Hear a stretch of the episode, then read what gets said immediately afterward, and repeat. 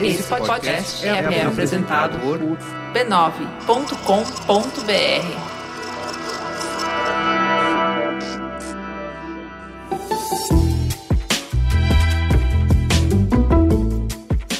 Mamileiros e mamiletes, sejam muito bem-vindos ao nosso encontro semanal para debater polêmicas com empatia e respeito. Eu sou a Juva Lauer. Eu sou a Cris Bartz e esse é o Mamilos. Vem com a gente pro bonde da polêmica. Vamos pro recadinho do anunciante? Você já tá careca de saber que o Bradesco acredita em bancar a mudança que a gente quer ver no mundo, né? E hoje a gente vai falar sobre o Reatec, a maior feira de tecnologia de reabilitação, inclusão e acessibilidade da América Latina, que acontece bianualmente no São Paulo Expo. O Bradesco é o patrocinador do evento que nesse ano acontece entre os dias 13 e 16 de junho. E para quem não pode comparecer, adivinha o que, que vai rolar? Aquela já tradicional cobertura oficial no Instagram do Bradesco. A Mari Torquato, do canal Vai Uma Mãozinha Aí, estará nos stories do perfil no arroba Bradesco, mostrando tudo o que estará acontecendo lá na feira. Ela também gravou um vídeo que você pode conferir nas páginas oficiais do banco falando sobre a sua participação. A 16ª edição do Reatec será em um dos novos pavilhões do São Paulo Expo Exhibition e Convention Center, a fim de atender plenamente as necessidades dos seus expositores e visitantes. Serão quatro dias de evento recheados de atividades culturais e sociais, como ecoterapia, test drive de carros adaptados, quadras poliesportivas, seminários, workshops e oficinas com profissionais renomados. É muito importante esse tipo de feira acontecer num país onde a gente ainda é tão capenga em acessibilidade. E o banco vai estar lá, vai ter um espaço próprio com foco em inovação digital, experiência em novas soluções digital em Libras, que é muito legal. Tem um totem lá simulando esse tipo de experiência no aplicativo. Tem o BIA, que é acesso via voz. E tem muita coisa inteligente para ser feita para a inclusão social acontecer de fato, não só no Brasil, como no mundo. Para saber mais sobre esse evento, acesse lá o reatecbrasil.com.br e fica lá ligado nas páginas, mesmo que por interesse. Se você não tem nenhum tipo de deficiência, provavelmente você conhece alguém que tem, está por dentro dessas inovações e apoiar esse tipo de feira é bem interessante. OEA é o novo podcast original do Spotify. Juva Lauer e Chris Bartz do Mamilos comandam um time de craques para te colocar no clima da festa. Segue a escalação. Ana Freitas nos comentários ácidos, Tainá Espinosa nos destaques do dia, direto da França, as vibradoras Renata e Roberta apresentam as análises técnicas e você fazendo o grito da torcida. Vamos juntas fazer a melhor Copa do Mundo de futebol feminino. OEA, ouça grátis no Spotify. Teta Senta que lá vem polêmica. E vamos pra teta? Na sexta-feira, quando a Bia veio toda feliz falar pra gente que ela já tinha fechado a mesa da semana seguinte e dizer que já ia começar a pauta, o Leandro Demore riu na casa dele. Ele riu muito. Ele falou, tadinha dessas meninas tão bonitinhas que elas são, né? Gosta de pautinha tudo arrumadinha. Elas acham que só porque elas estão fazendo um podcast diário e elas precisam facilitar a vida delas, o Brasil vai facilitar. Not today, Satan. Senta que ela vem história. E aí, a gente não pode nem reclamar, porque a Renata Lopretti, no programa de jornalismo, falou: se vocês acham ruim que a pauta muda em cima da hora, sai do jornalismo diário, gatinha. Maravilhosa, correto. Também voltando para Renata Lopretti, estávamos lá trabalhando a nossa pauta de Dia dos Namorados, que é hoje que estamos gravando. Renata disse: Não sei o que é notícia, mas sei reconhecer quando vejo uma. E aí, obviamente, que todo ser humano brasileiro reconheceu quando o Intercept soltou a matéria. Então vamos para a nossa matéria de Vaza Jato. A Operação Lava Jato, iniciada em 2014, é um conjunto de investigações contra grandes políticos acusados de corrupção. Foram até agora 61 fases, cumprindo mandados de busca e apreensão, prisão preventiva, conduções coercitivas e prisões temporárias de grandes figuras públicas. Foi delação premiada para um lado, inquérito para o outro, depoimentos colhidos e bastante ênfase para os procuradores, juristas, advogados e demais personagens da operação, que passaram a ser vistos como heróis da nação. Sérgio Moro, destaque entre os juízes, virou garoto propaganda da Lava Jato. Ele foi o homem que, para muitos, quebrou os privilégios de figurões. O homem que conseguiu colocar o ex-presidente Lula na cadeia. Um exemplo de apartidarismo, imparcialidade e ética. Até domingo passado. No dia 9 de junho, o The Intercept Brasil lançou uma bomba. Três reportagens mostrando discussões internas entre agentes da Lava Jato. São arquivos enormes, compostos por mensagens privadas, áudios, fotos, documentos judiciais e outros itens vazados cedidos por uma fonte anônima. Nas conversas percebe-se que Deltan Dallagnol, coordenador da operação, e Sérgio Moro mantinham muitos interesses políticos na jogada, especialmente a favor do antipetismo e da figura de Lula. E o veículo garante, há muito mais a ser exposto ao público. Comentando o caso, Moro contestou a legalidade dos vazamentos e a ética do The Intercept e parece tranquilo em dizer que não se vislumbra qualquer anormalidade ou direcionamento da atuação enquanto magistrado. Um lado nos diz que não há nada de errado nas mensagens, o outro nos garante que aquele conteúdo é extremamente alarmante. Em quem acreditar? Existe uma verdade absoluta nisso tudo? Quais são os próximos passos depois de uma denúncia tão grave contra algo tão poderoso? É isso que a gente hoje tem a missão de entender melhor. E para nos ajudar nisso, eu acho justo que venha quem que causou toda a bagunça. Leandro Demore, bem-vindo pela primeira vez no Mamilos. Obrigado, tô muito honrado. Primeira vez não, porque eu participei remotamente é do programa sobre jornalismo. Gravei um áudio para vocês no majestoso Hyde Park, em Londres, onde eu estava no momento. De férias. Então vocês interromperam as minhas férias. Que vingança. É justo que eu interrompa Olha a pauta aí. de vocês. Tá certo. Achei, achei bom esse chumbo trocado.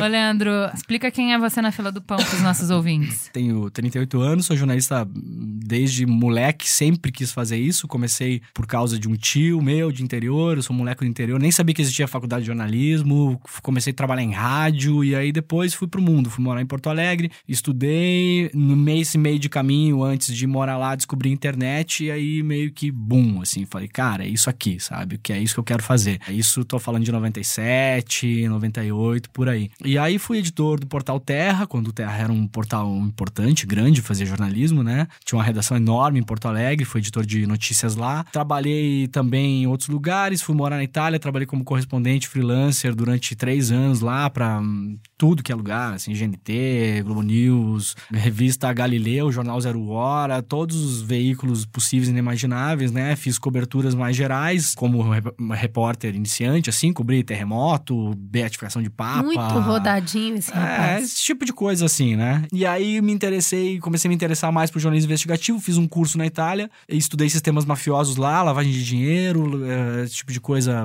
light, né? Principalmente em relação à Cosa Nostra, que é a máfia siciliana. Escrevi um livro sobre o Tommaso Buscetta, que é um mafioso italiano que morou no Brasil. E aí voltei pro Brasil, acabei indo trabalhar no Medium.com, popularizando a plataforma aqui no país por um tempo. Depois fui montar junto com a equipe lá da revista Piauí a Operação Digital da revista Piauí, o site, né? E fui convidado um ano e meio atrás para ir para o Intercept e pensei que devia ser um pouco mais divertido e fui, estamos aqui. Você também é um diretor da Associação Brasileira de Jornalismo Investigativo, não é mesmo? Isso, sou um, um dos membros da diretoria. Da e de tédio não morre. Não morro de tédio, jamais. e de volta, o Bom Filho a Casa Torna, depois de gravar com a gente o famosíssimo episódio de politização do judiciário, obviamente, nessa semana tínhamos que te trazer de volta José Tadeu, muito bem-vindo. Obrigado. Nem, nem esperava estar voltando aqui uma segunda vez. É uma honra. Imagina, aquele programa é muito elogiado. Tem gente que escuta até hoje para tipo, não estava na Terra e gostaria de entender como tudo está acontecendo. E é muito elogioso tudo que a gente recebe sobre o nível da conversa entre você e o outro convidado que na, na oportunidade, Príncipe Altier esteve conosco. É, o Altier foi convidado também para participar da mesa hoje, mas ele estava na França defendendo direitos humanos, um lindo. Tadeu, é, fala para os nossos ouvintes quem é você na fila do pão. A minha fila do pão é bem mais curta que a do Leandro.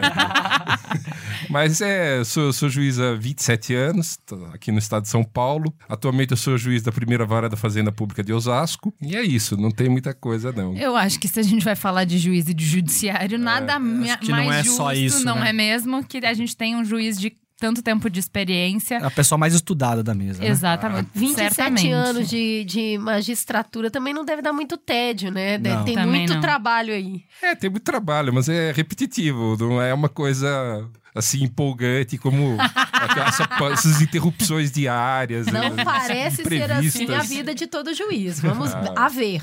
É. Gente, vamos começar tirando da frente uma das maiores questões que se levanta, oposições que se levanta em relação a essas matérias do Intercept, que é uma questão de vício de origem, né? Ué, se o conteúdo que vocês tiveram acesso vem de mensagens privadas de celular, então necessariamente a gente está falando de um hackeamento de celular que é uma coisa ilegal. É ético que seja publicado? Vamos separar primeiro uma coisa da outra, né? O Intercept não fala sobre a fonte. O que significa que não fala sobre a fonte e não fala sobre a fonte. Ponto. Então, tudo que está hoje na imprensa e que de alguma forma, direta ou indireta, está se tentando colar ao site, ou seja, um crime que se cometeu e eventualmente colar o nome do site a isso, quem está falando que foi hacking, etc e tal, precisa investigar, aprovar e trazer as provas. O Intercept nunca falou sobre isso e nunca vai falar sobre isso. Ponto número um.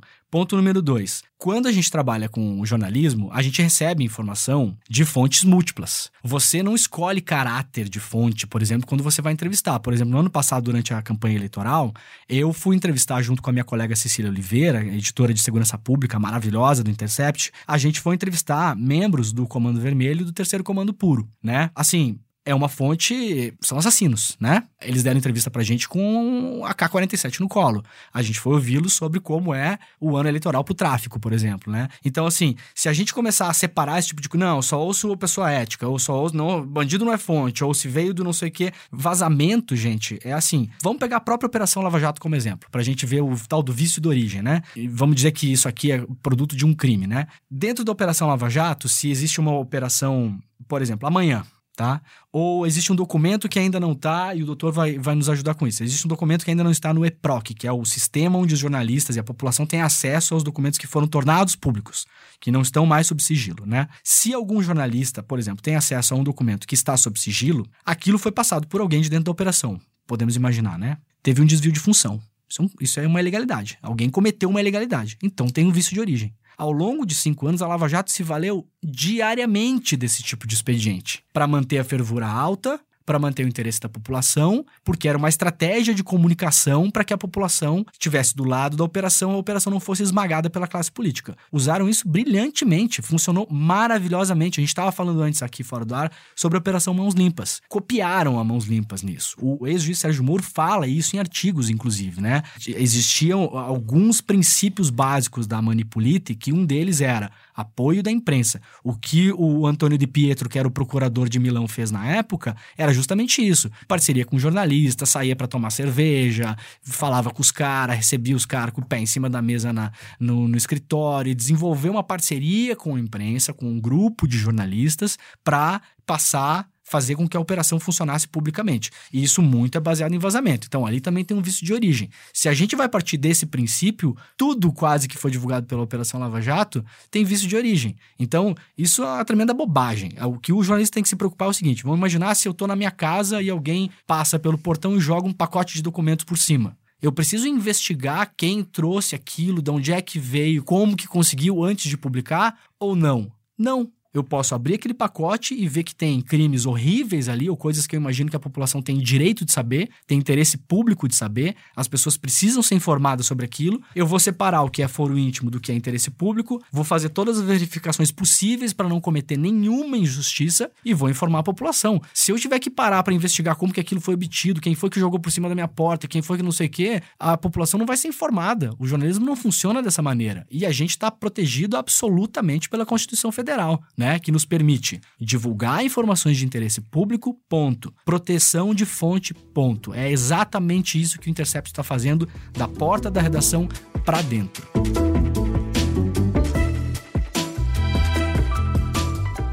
Tudo bem, podem colocar esse muro, assim, eu não sei qual é a motivação da fonte. O problema é o que a fonte fez para obter isso. Então, se a fonte é, foi um hacker que entrou e pegou isso, de algum meio que a gente não sabe, isso pode invalidar isso como prova lá na frente. Quer dizer, isso é muito interessante para informar a opinião pública, para as consciências, tudo bem. Agora, como prova lá na frente, isso pode ser desconsiderado.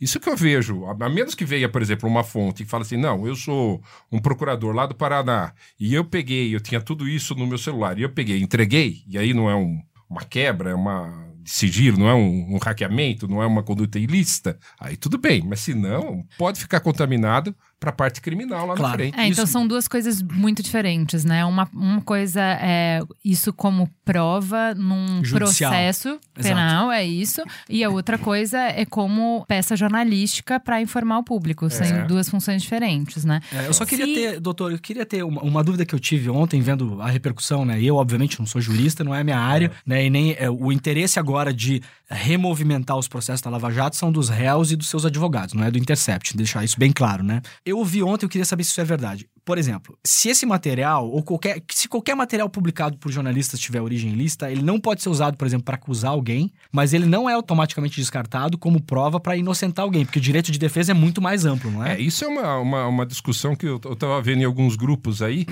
que isso teve origem, ou talvez até muito antes, mas enfim, eh, no, no grupo que eu vi, colocavam que numa mesa de direito processual penal lá da Faculdade de Direito, colocaram que se é para condenar, a prova ilícita não é válida, se é para absolver, é válida. Eu vi isso também. Eu tenho minhas dúvidas disso, eu discordo. Aí que tá. A gente tá falando como se fosse uma instância judicial única. Então, se eu sou o Supremo Tribunal Federal, vamos supor, ah, eu posso dizer isso. Agora, você não sabe. Se, se eu que estou julgando um processo e vem uma prova ilícita, eu falo, bom, ah, não, mas para absolver isso serve. Sim, mas vai saber o que o tribunal pensa. Às vezes a interpretação do tribunal sobre essa prova é o contrário. Então, eu acho que a prova ilícita é sempre incorreta, sempre inadmissível. Mesmo em casos extremos, por exemplo, tem alguém preso, condenado por assassinato, e aí surge uma gravação telefônica que absolve aquela pessoa. E aí descobre se essa gravação foi feita clandestinamente. A pessoa segue presa. A rigor segue. O que eu diria é que, num caso desse, quem acusou essa pessoa tem que rever toda a investigação que ele fez. E aí descobrir as falhas. Bom, então qual ponto aqui que a gente fez errado? Qual foi o, o, o atalho que a gente pegou e que levou nessa pessoa? Até que, vamos dizer, aí, a partir dessa gravação, você pode rever a sua investigação, rever a condenação. Mas por si só, pegar essa gravação e falar só com base nisso, vamos inoceitar o sujeito, eu acho errado. É interessante separar esses dois pontos da ilicitude e da ética, porque se esse mesmo material tivesse sido entregue para o Ministério Público e não para jornalistas, o caminho tomado teria sido outro completamente diferente, certo? Teria É. se aberto uma investigação primeiro para saber a fonte, para então ser usado como base de acusação. E talvez até por isso a fonte tenha entregue para jornalistas, pela necessidade de levar isso a público o mais rápido possível. Tanto que nas três matérias publicadas, o Intercept reafirma em cada uma delas que o material foi colocado fora do Brasil e que não foi chamado as partes interessadas a ouvir para que não houvesse tempo e nem meios de impedir a publicação do material. É bem importante deixar isso claro que entregar provas para Ministério Público e entregar provas para jornalistas é dar caminhos completamente diferentes para o material que é enviado.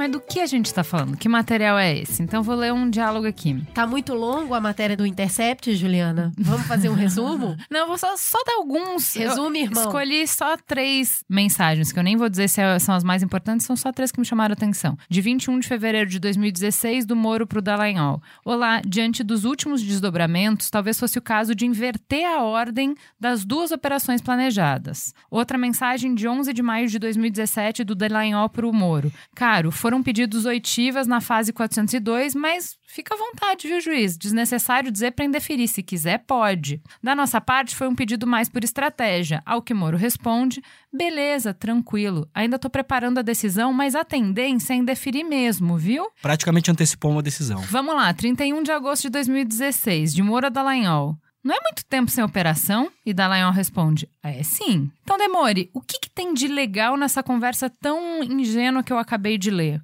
Bom, a questão é muito simples. É, tem outros trechos da matéria, né? São, na verdade, são a gente separou em três pedaços, então são três matérias e um editorial. No editorial a gente explica por que, que a gente está fazendo isso e como a gente está fazendo isso. Uma matéria a gente mostra as dúvidas do coordenador da Lava Jato, Delta Dallagnol, sobre as provas do triplex, né? Que tinha uma convicção absoluta, brigou no STF para levar o caso para Brasília meses antes, falando que aquilo tinha relação com a Petrobras e horas antes da denúncia não tinha. Não tinha convicção e escreveu isso com todas as letras no, no grupo. E a outra é a conversa dos procuradores, é, temendo que uma entrevista do Lula durante a campanha fosse eleger o Haddad, aspas, eleger o Haddad, né?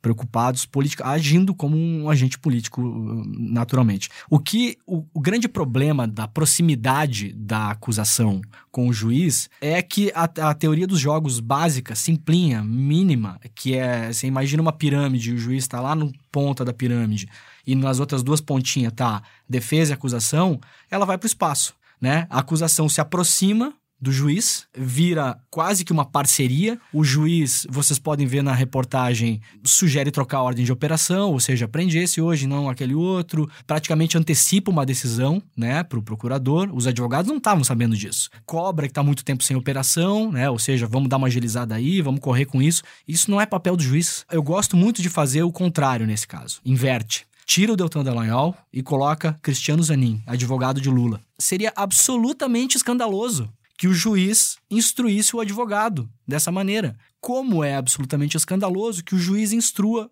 a acusação. Ele não pode fazer isso. O juiz precisa se comunicar com as partes nos autos, oficialmente, e juízes recebem, sim, acusação e advogados. É, é, é normal, como eles têm dito, esse papo. Claro, oficialmente, em gabinete, com paridade de armas, como o doutor aqui vai nos explicar é. melhor do que eu, né? Então, assim, você tem que ter, você tá numa batalha, você tem uma, fa uma faquinha tramontina ali, a serrinha, o outro a faquinha tramontina. A serrinha é igual, não pode ser você vai com a serrinha e o outro vai com o machado. E é isso que está acontecendo nesse diálogo, exatamente isso que está acontecendo nesse diálogo. Então, como você falou na abertura do programa, vocês falaram, né? O juiz virou um herói, o juiz tem o boneco inflável na frente do Congresso, né? É o super Moro. E ele apareceu como assim, o símbolo da Lava Jato. As pessoas acham que é tudo misturado, que o, humor é da Lava Jato. O Moro não é da Lava Jato, gente. O Moro é o juiz da 13ª vara. Ele tem outras atribuições, ele julga outros, julgou outros casos nessa vara. Essa vara não era só para isso. Ele não é parceiro da acusação. Isso, eu até tô com uma camiseta aqui, que é o juiz Giovanni Falcone, que é um juiz italiano que combateu a máfia, né?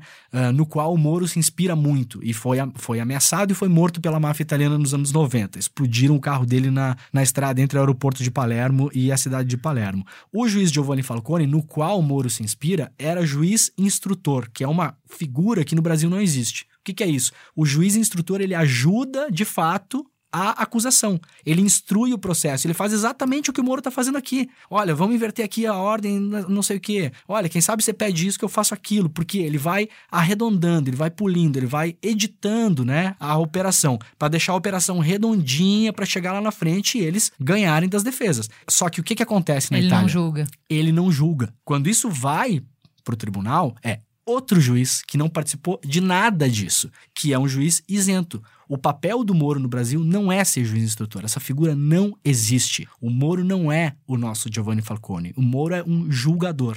Tadeu, você é o juiz da mesa. É. Você conversa com o promotor. Você tem esse tipo de conversa com os promotores dos seus casos? É que tá. Como eu estou em vara da Fazenda, é, eles atuam bem pouco. No, eu, a gente tem bem poucos processos em comum. Então acaba sendo um, um contato mais distante mesmo. Mas isso que o Leandro falou, essa questão aí do juiz instrutor, é uma coisa realmente que a gente tem que repensar. Esse caso do Moro, esse caso da Lava Jato, acabou contribuindo para ter a proximidade. Por quê? Porque a vara do Moro é a vara especializada em lavagem de dinheiro, crimes financeiros. E aí, todos os atos do inquérito preparatórios para ação penal, todas as buscas e apreensão, mandado de prisão, passava pelo Moro. Então, tudo isso realmente contribui para uma proximidade maior. Quer dizer, então, quando o Ministério Público ia pedir isso, não ia pedir para sei lá quantas varas criminais tinha no total em Curitiba, né? Ia pedir só para a vara do Moro. Então o Moro já decidia desde o começo todos os mandados de busca e apreensão, todas as interceptações telefônicas, tudo isso, tudo isso era ele que decidia. E sim, era ele que decidia o processo também. Então, além das razões que a gente está ouvindo falar também para proximidade entre juiz e promotor, né, juiz e Ministério Público, nesse caso havia mais essa também, que era ele o único juiz que cuidava disso.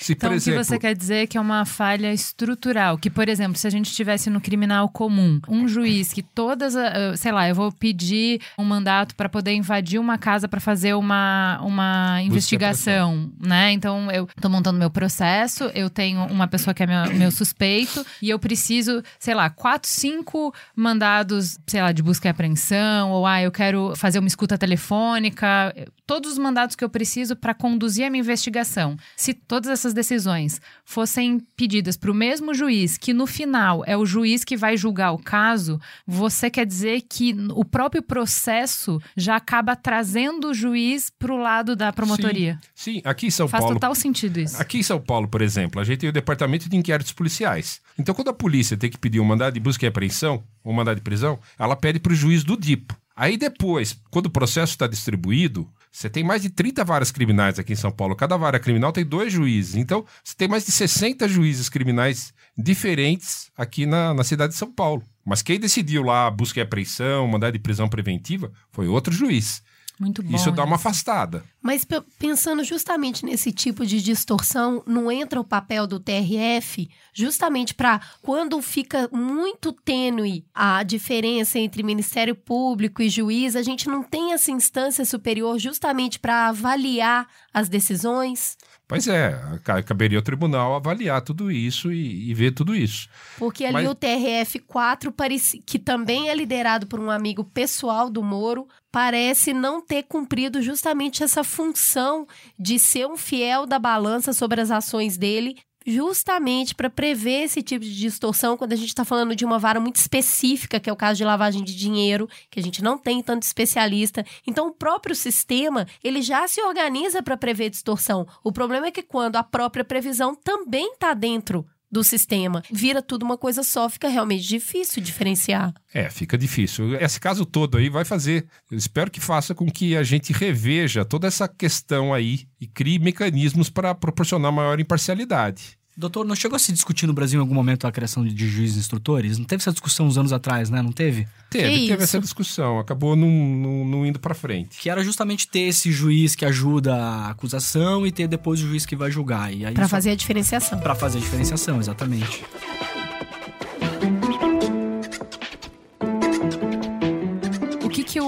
Moro tem usado como estratégia? Finge a naturalidade. Então, o que, que ele falou? Juízes conversam com procuradores, advogados e policiais. Isso é algo absolutamente normal e eu não dei orientação nenhuma. Vamos lá, Tadeu. Com base nessas eh, mensagens que eu li, tem outras, mas essas mensagens que eu li, isso é uma conversa normal? Você, como juiz, você acha que se você é é o juiz de um caso, você poderia trocar essas mensagens com um promotor do caso?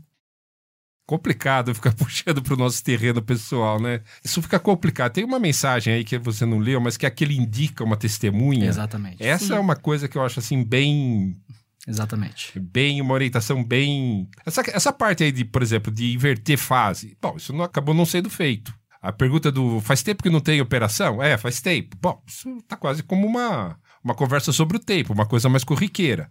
Mas, Não, mas essa, é porque mostra uma natureza. testemunha é, É, uma é porque coisa... eu acho que assim, mostra uma natureza de relacionamento. Eu acho. É. Eu vou falar uma coisa que não. é, Eu vou sair do campo do que a gente está discutindo, tá? Mas na publicidade, eu recebo um briefing que é: olha, eu quero uma campanha disso e disso. Daqui uma semana, duas semanas, eu tenho que trazer a campanha de volta.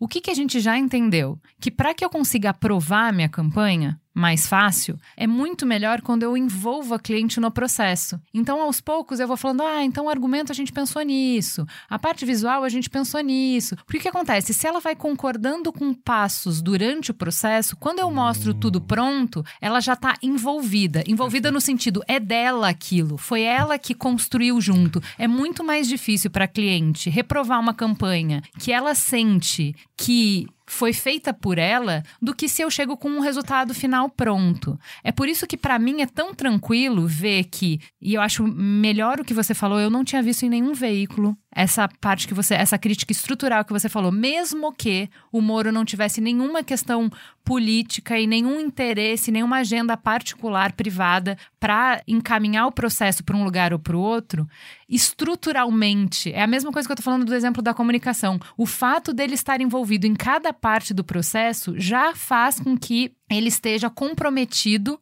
com a condenação do réu. Entendeu? Porque se foi ele, se a cada passo do processo ele foi dando as sentenças para que a investigação acontecesse, ele se tornou parte da investigação. E aí é muito difícil dizer que ele vai ter isenção na hora de decidir.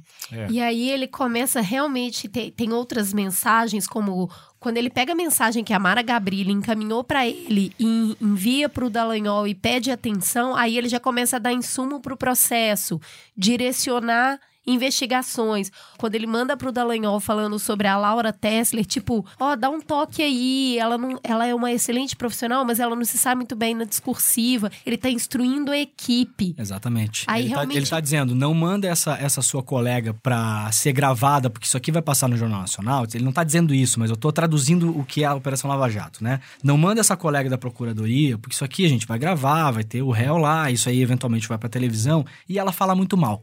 Então isso não é Exato. bom. Isso é atuar como acusação. Como o Tadeu falou, quando ele fala, olha, tenho, eu, eu recebi de uma fonte que tem essa pessoa aqui, que a gente preservou o nome, obviamente, né? Tem essa pessoa aqui que estaria disposta a falar. E aí o Deltan vai lá, tenta falar com a pessoa, ou seja, uma testemunha contra. Eu acho que é no caso do ex-presidente Lula também, o mesmo processo. O juiz indica uma testemunha para acusação. Eu me pergunto, será que o juiz em algum momento indicou testemunhas para as defesas? Então, é, imparcialidade foi pro espaço. E aí o Deltan vai falar com a pessoa, volta e fala. A pessoa não quer conversar e tal, diz que não tem nada a ver. Eu não tô citando as aspas literais, né? Porque eu não sei de cabeça. É, não quer conversar, não tem nada a ver e tal, mas estou estudando intimar ela com base em notícia apócrifa. Apócrifo é falso, né, gente? Então, o que, que o Deltan tava pensando? Ele tava pensando em criar uma notícia falsa, citando o cara e mandar o link e falar: olha aqui, ó, você tá envolvido nisso, você é obrigado. Era isso que eu. Sabe? A gente ficou se perguntando o que, que significa citar com base em notícia apócrifa. Ele é fabricar uma notícia em algum desses sites de fake news? Assim, eu tô fazendo uma pergunta, não tô fazendo uma acusação, é uma pergunta, uma, uma dúvida legítima que a gente tem ao ler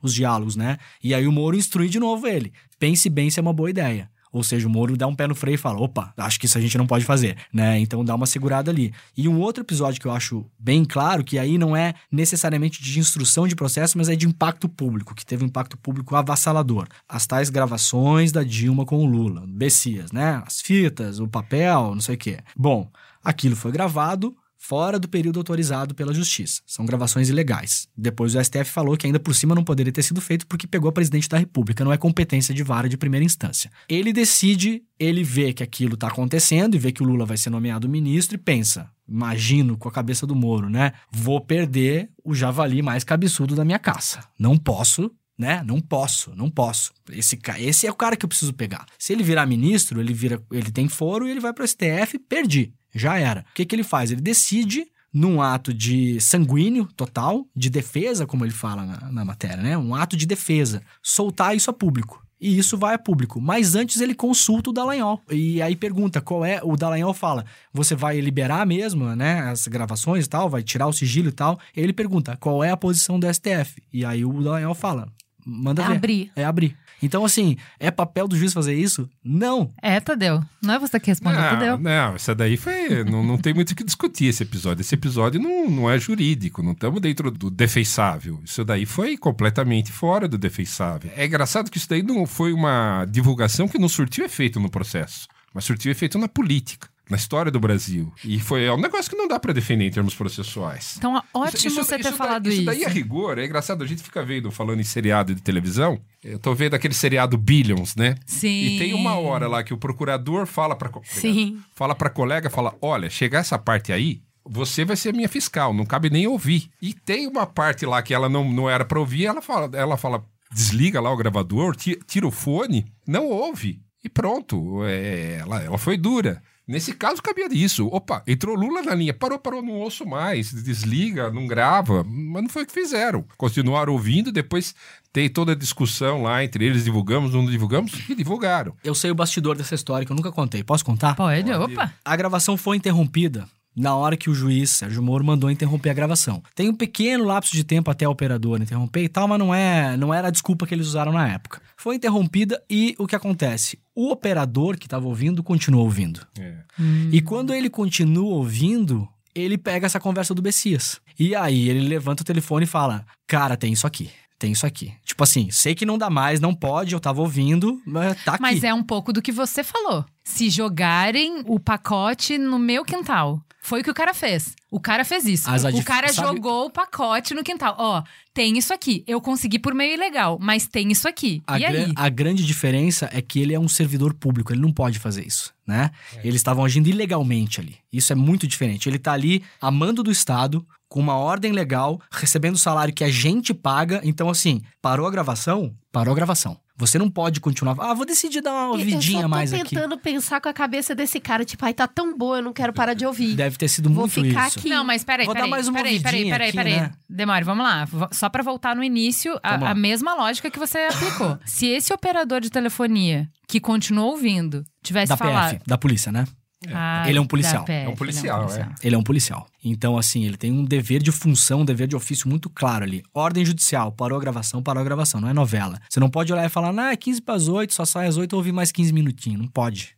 Não, pode fazer isso. É uma escuta ilegal. Se ele fosse um, um cidadão, qualquer pessoa, que não fosse um funcionário público, e ele tivesse pego isso e, e largado na mão do Demore, o Demore publicaria. Possivelmente ele teria feito um grampo ou teria conseguido Sim, de alguém. não aí importa. seria notícia. Se ele tivesse feito isso, o Demore É publicaria. lógico, é notícia. Se fosse isso, a depender do interesse notícia. público, é notícia. Então As tá. lógicas são diferentes, entende? A justiça não opera com a mesma lógica da imprensa. A imprensa não julga, nós não somos juízes. Eu não tô julgando Sérgio Moro e Deltan Dallagnol. Eu tô soltando informação de interesse público evidente para que a população analise e a justiça se movimente. Né? A partir disso, se tudo isso que a gente fez, se todo o nosso trabalho chegar daqui a três anos e não tiver surtido efeito nenhum, surtiu efeito nenhum, ponto. Ou surtiu efeito, ponto. Como eu falei no início, agora depende dos operadores do direito, não depende mais da gente.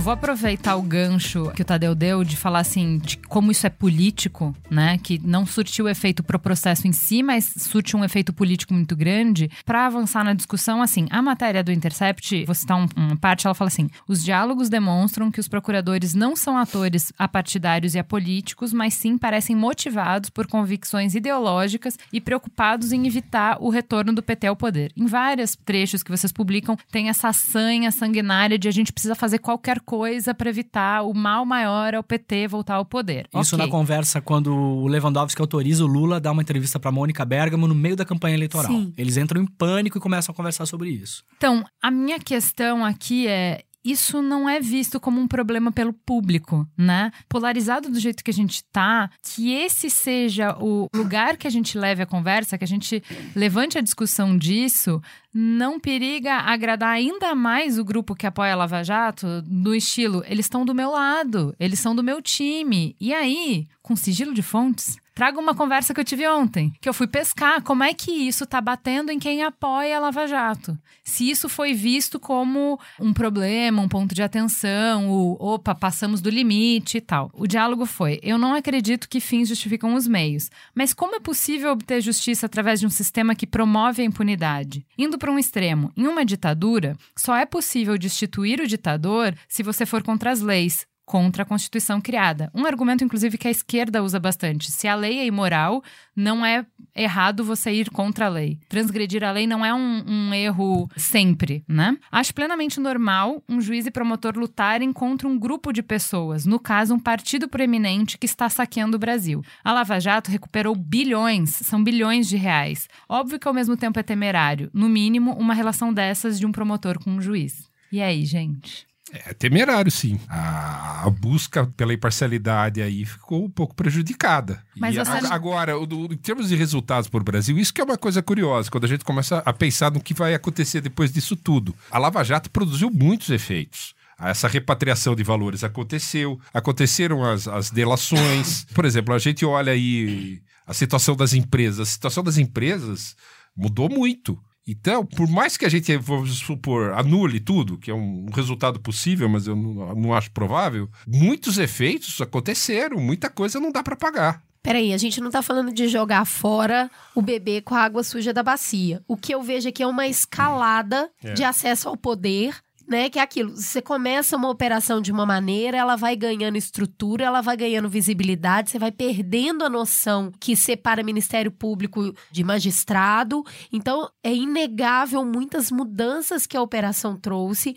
O que eu fico pensando do lado de cá é se. E aí eu vou falar porque é real mesmo, motivado muito pelo cinema, pela sétima arte, de assistir James Bond ali ultrapassando as regras para prender o mocinho, 24 horas, todo mundo torcendo ali pro agente que faz tudo para arrancar de um possível suspeito, inclusive com técnicas Tortura. de tortura, para que não se morram milhões de pessoas no metrô nos Estados Unidos. Então a gente está sempre concedendo chancela para que a justiça seja feita a partir do que a gente acha que é um bem maior. A pergunta é justamente qual é o bem maior. Quem diz Quem o que é o bem define? maior? Você pega. Eu tenho muita preocupação em relação a isso, porque se você pegar em cada comarca desse país, dos 5.500 municípios, lá, o juizinho lá do interior de Goiás, que tá dando uma entrevista para uma rádio de Goiás hoje de manhã, então vou pegar o mesmo exemplo que eu dei. Você não pode imaginar que você vai dar a ele o poder discricionário de decidir. Não, eu vou praticar esse malzinho menor aqui para pegar esse malzinho maior aqui, porque é ele que está decidindo. Quem disse que a sociedade quer isso? Quem disse que aquilo é o mal menor? Quem disse que o efeito disso no longo prazo vai ser bom para o Brasil ou não? É por isso que existem regras.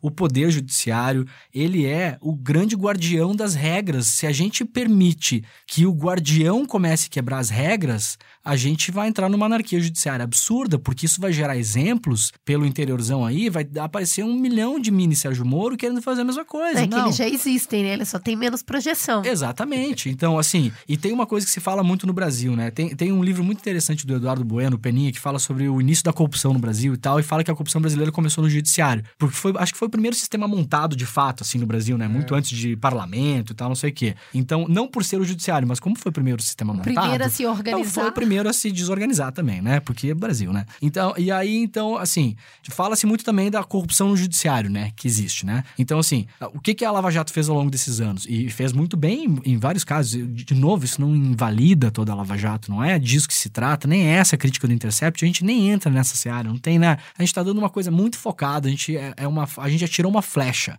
a gente não soltou uma bomba atômica na operação, né? Acho que não, espero que não. Enfim, o que que acontece? A Lava Jato é uma é de combate à corrupção. O que que a gente tá fazendo com o nosso trabalho agora aqui? Combatendo a corrupção Boa. no judiciário. Isso é um conluio Uma consequência. uma, uma coisa, a maneira como eles estão fazendo aqui, e agora eu quero só usar a palavra precisa, que acho que no inglês ela é, é mais bem usada do que no português. É corruption, é assim, é corromper um sistema. No Brasil é muito mais ligado a crime, né? Você chamar alguém de corrupto é como chamar alguém de criminoso. Não é isso que eu tô fazendo. Eu tô dizendo que isso que a gente mostra na nossa reportagem é corrupção, é corromper o sistema. A gente está combatendo a corrupção no judiciário.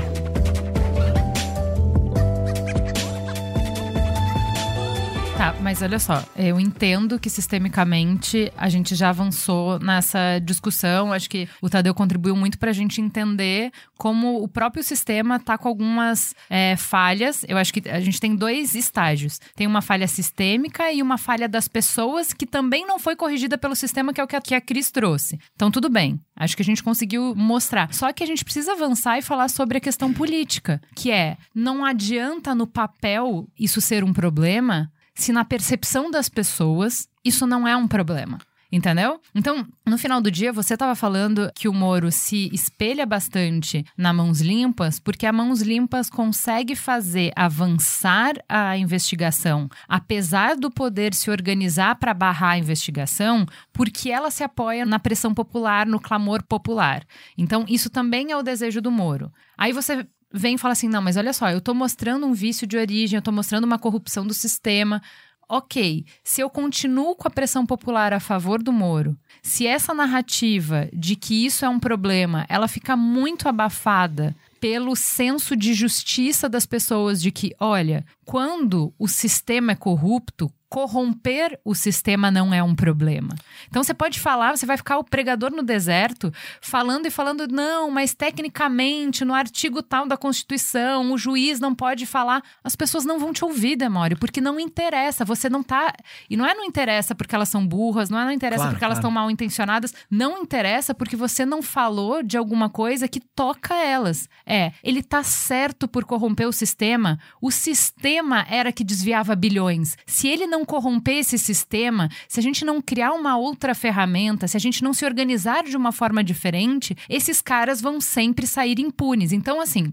Eu acho que você, como jornalista, consegue compreender muito, sentir muito é, o sentimento popular Claro, de claro. que, ó, esses mesmos caras que não são só o PT, esses mesmos caras que estão sempre aí, jogam sempre o mesmo jogo e falta dinheiro no SUS, e falta dinheiro para educação, e falta dinheiro porque bilhões são desviados. A gente precisa estancar essa sangria. E não vai ser jogando o jogo direitinho como se jogou até hoje que a gente vai estancar essa sangria. Claro. Essa percepção popular ela é clara porque, como a gente falou antes, a, a figura do juiz e da Lava Jato foram muito misturadas, então as pessoas têm nisso como assim uma salvação da pátria. A parte a discussão de que combater a corrupção, imagina que a corrupção acabe no Brasil amanhã, zero, isso não vai resolver problema de caixa do Brasil e tal, porque a corrupção é muito menor do que as pessoas a percebem em termos de volume de dinheiro. Um país tem problemas que se resolvesse fiscalmente seriam racionalmente muito mais efetivos do que a corrupção em si. A corrupção não é, sabe, X% do PIB que acaba. A, a corrupção não é o problema do Brasil que fez o Brasil entrar na crise. A percepção dela é muito maior. A parte dessa discussão, que é uma discussão lateral, sobre hackear o sistema. Bom, vamos imaginar o seguinte: a gente tem um sistema presidencialista que você elege os 500 deputados, os caras entram lá em 2002, quando entra o Lula, 2003 no caso, né? Eleição 2002, 2003. Entra o Lula e vamos, vamos ver lá que o Lula não tem maioria para aprovar vários dos seus projetos, certo? O que, que o PT faz com o mensalão? Ele corrompe o sistema, né? Então, ele vai lá e corrompe o sistema, comprando deputados, e com isso ele consegue aprovar coisas boas, tipo Bolsa Família. Nós vamos achar bom que o PT tenha corrompido o sistema com o mensalão para aprovar o Bolsa Família? É um mal menor para o mal maior. E aí o PT ou o Lula ou os petistas vão dizer: "Ah, mas era o jeito que tinha que se fazer. É o jogo que a gente tinha que jogar". Então, olha aí, não tem os milhões de pessoas que saíram da linha da pobreza, que a gente deu a Bolsa Fêmea, a gente estava corrompendo o sistema. Então, assim, é muito fácil ser Che Guevara de sofá, sabe? Eu acho que isso é um erro estratégico de raciocínio que as pessoas não podem cair. Isso é um engodo, isso é um engano que vai nos levar ao caos institucional mais dia, menos dia. É, eu acho que é é fácil a gente entender, e aí eu venho com a minha fonte, Vocês estão cheios de fonte aí, né? que eu tava questionando justamente isso, né? Por que me importa? Quando eu leio as matérias, inclusive super bem escritas, caro colega jornalista, matérias super bem estruturadas, com uma linguagem acessível e uma narrativa que consegue trazer um, um- arco da história, na parte 2, 3 e 4. E quando eu termino de ler, eu falo, eu, eu acho que eu já sabia disso. Não tem muita novidade aí pra mim. Tá, tem isso aqui dessa matéria do Globo de 2002. Nossa, negócio de Torre A, Torre B.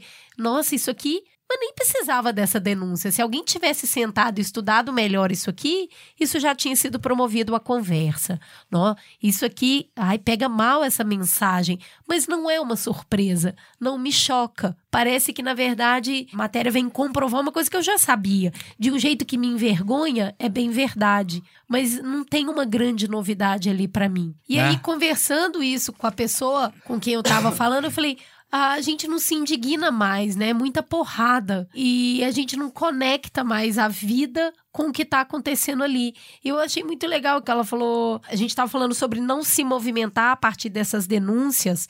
Afinal, a gente tá chance... já chancelou isso, porque no fundo todo mundo já sabia. E ela falou: brasileiro gosta de autoridade. Nós fomos treinados desde criança a obedecer. Também esperamos pelo salvador da pátria, que a função principal nem é realmente salvar a pátria, mas tirar de mim a responsabilidade dos rumos que seja o país, o meu estado, a minha cidade, o condomínio onde eu moro, é a anestesia dos escândalos. O lance de a gente se acostuma, mas a gente não deveria. Muito bom isso. Verdade. O que eu tenho falado é o seguinte: até domingo passado, qualquer cidadão brasileiro podia ter convicções pessoais de que o Moro e o Deltan estavam junto, de que o Lula era inocente, de né, convicções Isso é verdade. pessoais. É, pessoais. Você podia achar. É, que o processo do triplex era, era, era péssimo, era horrível, você podia achar. Agora você tem elementos concretos, provados, que estão muito mais próximos da realidade. Então é um pouco isso. Ah, você revelou aquilo que todo mundo já sabia, né? Então, já aconteceu na história várias outras vezes, ou vários outros episódios na história, né? Quando você, quando todo mundo já sabe de uma coisa, mas ninguém consegue ir lá e botar e afirmar e colocar isso. E com jornalista acontece muito isso. Bom, então agora está posto. Então, mas É. Demore, o que eu te perguntei é o seguinte: isso não muda a agulha do jogo político um milímetro. Por quê? Porque você deu mais munição para quem já tinha convicção. Então, as pessoas que. Elas já afirmavam isso. Não interessa que não tinha prova, mas elas já afirmavam isso pelos indícios públicos, porque tem, assim, farto indício público, né? Claro. A Bárbara Gância publicou, vamos rememorar, Moro grampeou 25 advogados do escritório de advocacia de Cristiano Zanin, o advogado de Lula, dizendo que achava estar grampeando um escritório de palestras. E a gente acreditou. E agora a gente vai chamar a Silvia, que gravou o Mamilo 60, e três anos depois a gente então quer saber a opinião dela, que atuou na defesa de alguns réus da Lava Jato. Infelizmente, hoje nós estamos vivendo num cenário que é possível que uma operação inteira, a maior operação anticorrupção já realizada no Brasil, aquela que poderia ter colocado tudo nos rumos, poderia ter dado justamente aquele ventinho final para o Brasil e para frente, pode ser anulada. Pode ser anulada desde o começo, porque não foi feita certo.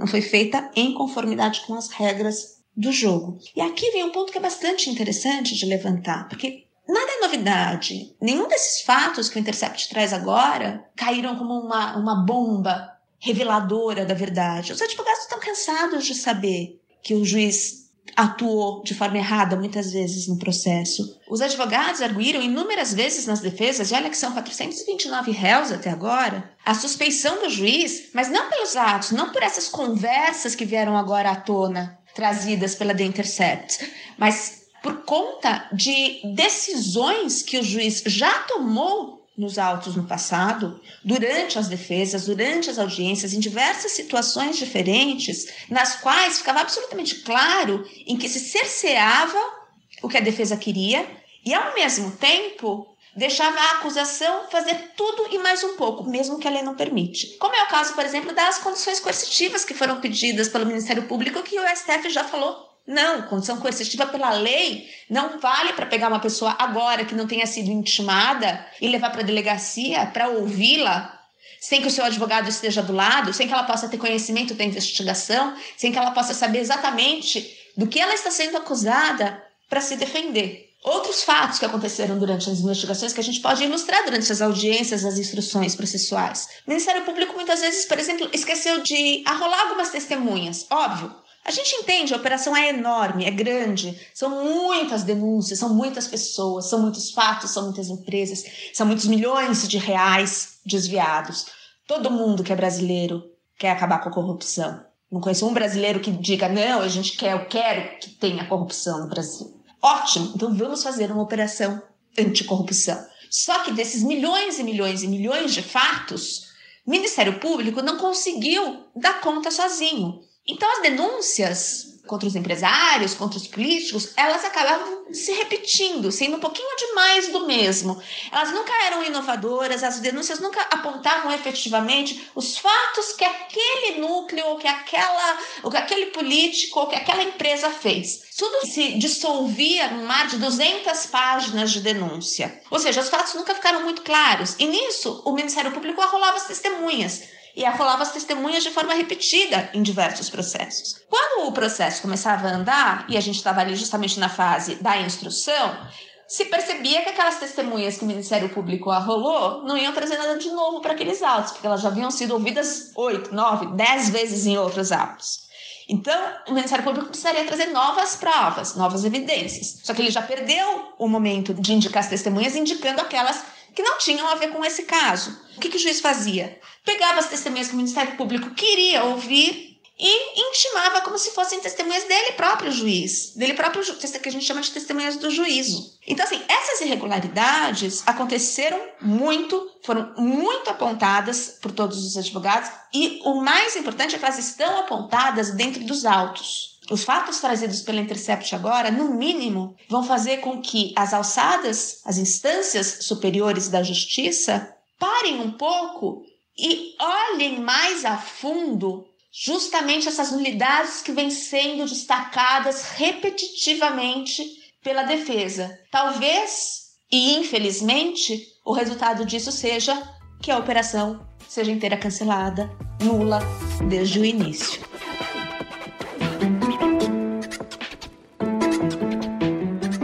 Quero dizer com isso? Os indícios públicos de que essa colaboração do Moro com Delanhol existiu eram tão fortes que quem acreditava nisso já acreditava. Você deu as provas e você fala, viu, agora tá provado. Mas você não traz uma pessoa do outro campo que apoia a Lava Jato, por exemplo, para falar: puxa, agora que eu vi que isso aconteceu, acho que fomos longe demais. Porque, de novo, para essas pessoas, isso não é ir longe demais. Isso é usar medidas extremas para se chegar num resultado que é muito importante claro. e que é superlativo. Eu, eu discordo um pouco. Eu acho que não dá para afirmar já que isso não vai fazer mudança na cabeça das pessoas. Eu acho que o efeito vai ser mais de longo prazo. E sim, eu acho, acredito que muitas pessoas vão, vão começar a rever, começar a pensar. Eu sinto, por exemplo, no meio que eu tô, que o apoio ao Moro vem diminuindo. O apoio, isso é um- mais um- uma constatação pessoal, o apoio ao Moro vem diminuindo. Então, hoje em dia, você pega o, o Gaspari hoje na Folha, falando Moro, pede para sair. Já não dá mais para afirmar que o futuro do Moro está garantido, que é Supremo Tribunal Federal, ou que ele vai continuar como ministro. Então, tudo isso Tá acontecendo, o processo tá andando. Hoje eu tenho para mim claro o seguinte: a saída do Moro da vara e a ida para esse ministério, que o poder dele cai a cada dia, é ruim para a Lava Jato. É claro. Seja lá o que ainda a Lava Jato ainda tenha para dar, mas foi ruim para a Lava Jato e até mesmo para a defesa do que foi feito. Porque a gente vai pegando esses cinco anos de Lava Jato, a gente ia julgando os fatos dia a dia. Com essa série de matérias, a gente meio que está tendo uma, uma chance de fazer um julgamento conjunto mas aí, às vezes, a gente tem que le- lembrar: opa, peraí, isso daqui já aconteceu isso, houve esse, esse, aquele momento, que houve já lá atrás um questionamento. Só que agora, com essa matéria, a gente é forçado a meio que rejulgar tudo de uma vez. Então, e pra... que tá, às vezes talvez não seja o mais correto, mas é o que, que a gente está fazendo agora. Eu, Eu- eu quero só dar uma, uma, uma percepção pessoal e um dado, já que estávamos falando de dados antes. Percepção pessoal. Eu entrei no. Obviamente, eu não tive muito tempo de ficar no Twitter essa semana e tal, mas os momentos que eu consegui ficar, eu fui especificamente em contas de procuradores da Lava Jato ou não para ver a reação pública embaixo, né? E obviamente todos lá estavam com o seu espírito de corpo muito eriçado e estavam muito felizes em defender os próprios colegas e dizer que isso não tem nada demais, blá blá blá. A reação das pessoas embaixo não é tão positiva assim. Exemplo pessoal de olhar ali. Era muito no nível assim: amo a Lava Jato, apoio vocês, mas isso aqui tá estranho. Ah, eu, olha, olha, doutora, eu sempre concordo com você, mas dessa vez pisou na bola, hein? Não vi isso de. Assim, eu costumo dizer que tem almas que nunca serão salvas. Então, assim, gente, os 10% de maluquinho de um lado e de maluquinho do outro, a gente não precisa conversar, eles estão com os ouvidos tapados. A gente não quer, a gente não tá falando com essa gente, a gente tá falando com a população brasileira. E um, agora, um dado que corrobora muito o que o Tadeu falou agora, como é que era o negócio das bolinhas que o Estadão fez lá, o monitor de ideológico, não sei o Sim. né? Da Folha, né? Que inclusive ali estou mais à esquerda do que Guilherme Boulos. Meu É, Deus. É, então, aquele monitor, eles fizeram um estudo e mostraram que o público de centro foi muito mais pro lado Vaza Jato do que pro lado Eu Amo Lava Jato. E o público de centro no Brasil em geral, a classe média, elegeu o Bolsonaro com expectativa do Moro. Ah, É, é morista, é, é lavajatista, gosta da Lava Jato. É um público da Lava Jato que não é o fiel, o pregador, o padre, mas é um cara que, que ali, que entre o Demore e o Moro, vai no Moro, né? Então, assim, esse público balançou bastante. Ele foi, ele olhou aquilo e falou: putz, acho que isso aqui os caras passaram da conta. Eu acho que o que a gente pode falar da matéria, a partir da publicação dela, é: você pode ter as suas próprias verdades, mas a partir de agora você não pode ter seus próprios fatos. Os fatos estão colocados. Então, realmente, a gente sai do momento de cada um fala o que acredita e vai para um momento de está posto. Exatamente. A partir desse está posto, a gente começa a ter novas percepções. E eu acho que é uma grande questão, é só te interrompendo rapidinho, não é mais uma questão de uma fonte falou, ou o PT pediu suspeição do Moro, ou ele estava investigando, ah, mas achei que era escritório de palestra, assim. Não, é a pessoa fala, é ele, palavras do Moro, palavras do Deltan.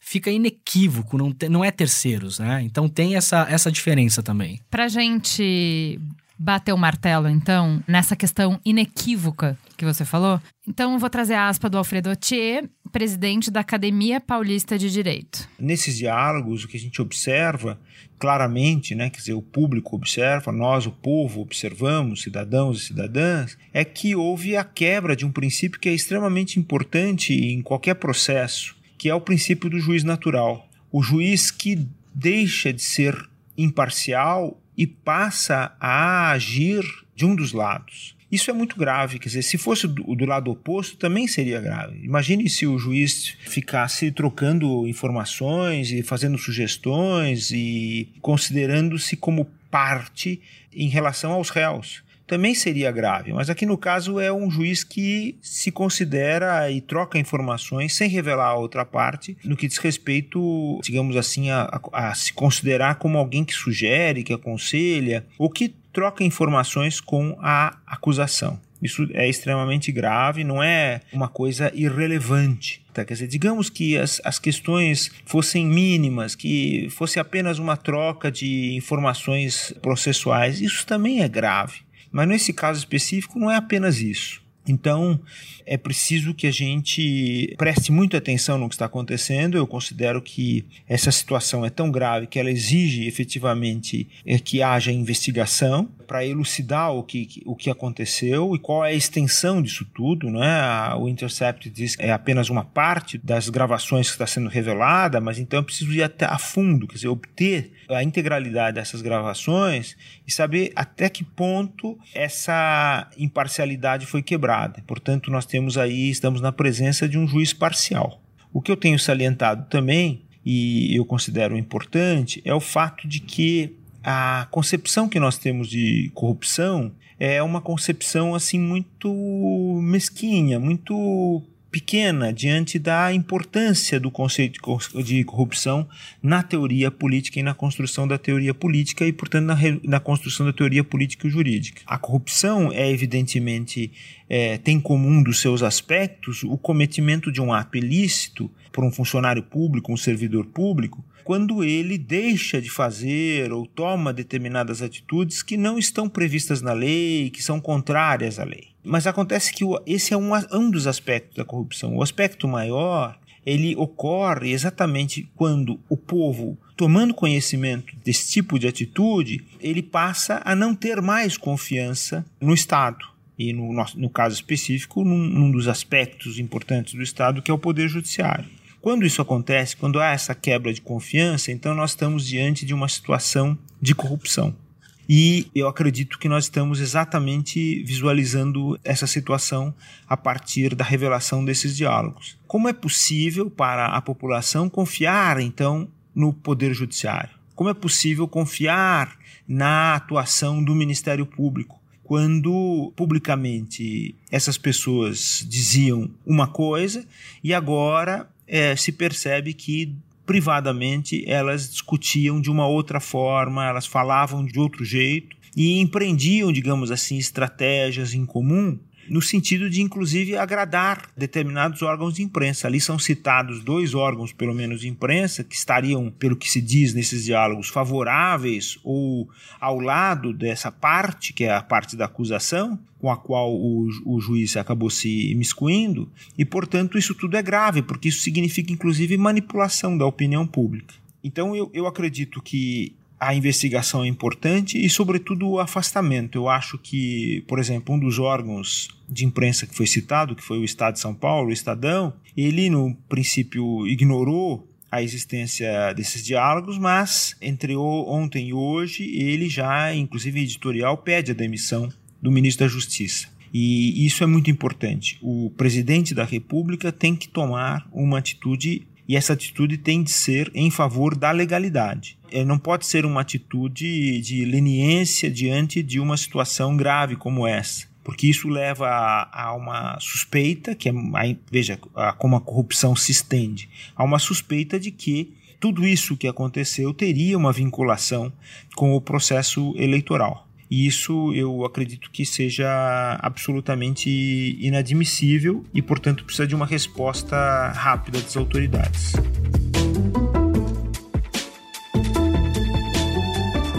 usar esse áudio para a gente avançar na discussão para quais são as consequências daqui para frente do que a gente sabe agora que de fato aconteceu. Então, Tadeu, o Atier cita que tornar públicas essas conversas tem um dano para além do, da questão institucional política, de que a gente pode ter interferido nas eleições, tem um dano muito profundo que é fazer desaparecer o laço de confiança que a sociedade tem no Estado. Ele citou numa entrevista que, assim, a sociedade só pode acreditar e cumprir as leis se vê as leis como justas, como legítimas. E o judiciário é o guardião dessa legitimidade. Então, quando você macula essa confiança da população no juiz, quando a população passa a achar que o juiz está macumunado com o promotor e o juiz está fazendo de tudo para te condenar, é um passo grave para a gente enfraquecer o nosso sistema, não é? É um passo grave, mas uma coisa que pega aí é a questão da legitimidade. E o tempo todo na Lava Jato eles ficaram jogando com a questão da legitimidade. Então, quando eles iam para a imprensa e a imprensa divulgava tudo, isso foi dando uma legitimidade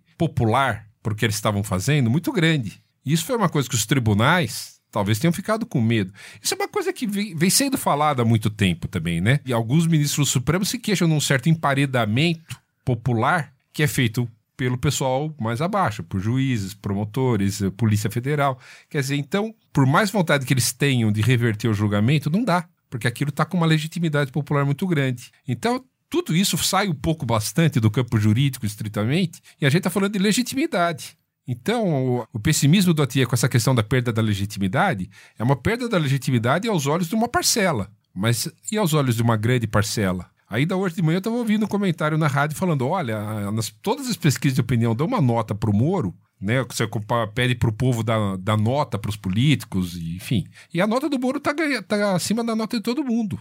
Então, isso é uma coisa que a gente tem que pensar. Qual que é a erosão de legitimidade que isso está causando? Com perdão aos dois juízes que a gente tem alta estima e vem à nossa mesa, eu não acredito que o judiciário tenha essa legitimidade frente à população desde sempre, né? Eu acho que a Então. gente se preocupa muito com a democracia política, mas a gente não tem uma democracia judiciária no Brasil desde sempre. Se a gente vê as pessoas que estão presas hoje, a quem tem que responder na justiça hoje, a justiça já não tem essa legitimidade porque ela condena e ela coloca em massa na prisão quem é pobre, quem não tem recursos jurídicos, quem fica preso mesmo antes do julgamento. Então a gente está falando com a elite da elite da elite da elite. Então não existe essa legitimidade. A gente está discutindo então, são, uma são coisa. duas coisas. São duas coisas. Uma coisa é a legitimidade da Lava Jato, que era isso que eu estava falando. A legitimidade do judiciário é outra história. Aí realmente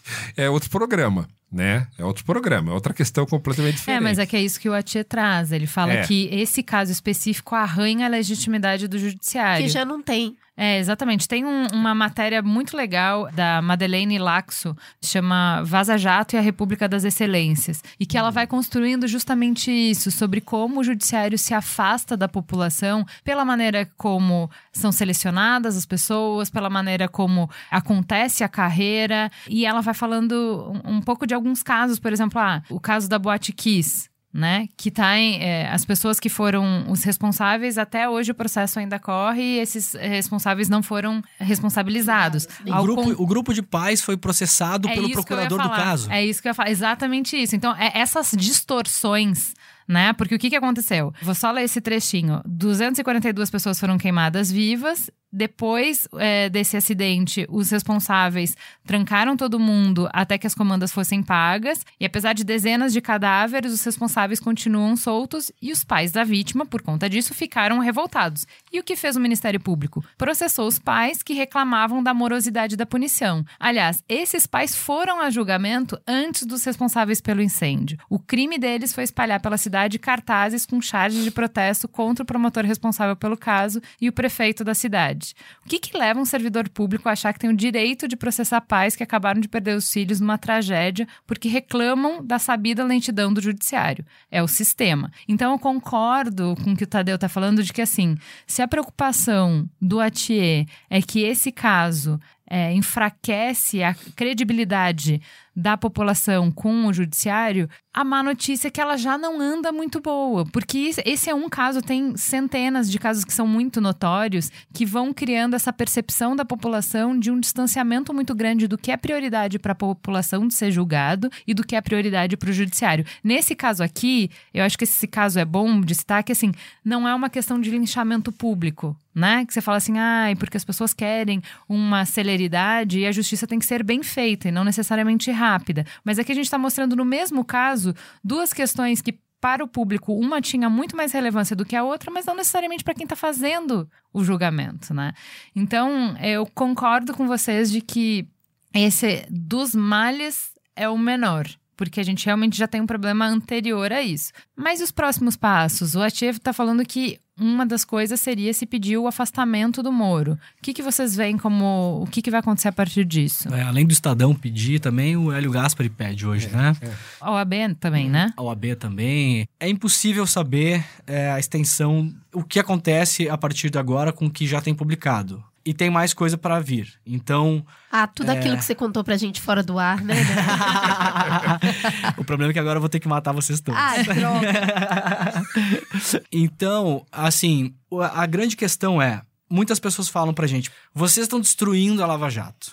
Né? E o Moro falou na primeira manifestação pública dele que não via nada demais no que, nas frases. Não tem o que falar, ele tinha que falar Né? isso mesmo. Não tinha nada demais. Não tem, ele tem que tentar minimizar isso. Exato. É a única saída estratégica em termos de Exatamente. PR é minimizar a matéria. Exatamente. Fazer Porque não dá pra ele falar que não é dele. Exato. Não dá pra ele falar e passamos mesmo do ponto. Exatamente. Um- a única fala possível, Exatamente. falando com um dos melhores PRs do Brasil, é essa. É essa. Minimizar. E eu imagino que ele legitimamente não vê nada demais nos diálogos, porque se visse não os teria cometido, né? Sim. Ele não tá vendo nada demais, ele tá olhando aquilo e pensando, não, não tem nada demais. ele Se nem precisou de media training Exatamente. Se ele achasse que aquilo é um problema, ele não teria feito da maneira como ele fez. Então, assim, sobre estar destruindo a Lava Jato. De novo, isso é lógica elementar. Não atire no mensageiro. Se a Lava Jato for destruída, ou for revista, ou pessoas forem soltas, é única e exclusivamente pela atitude dos seus atores.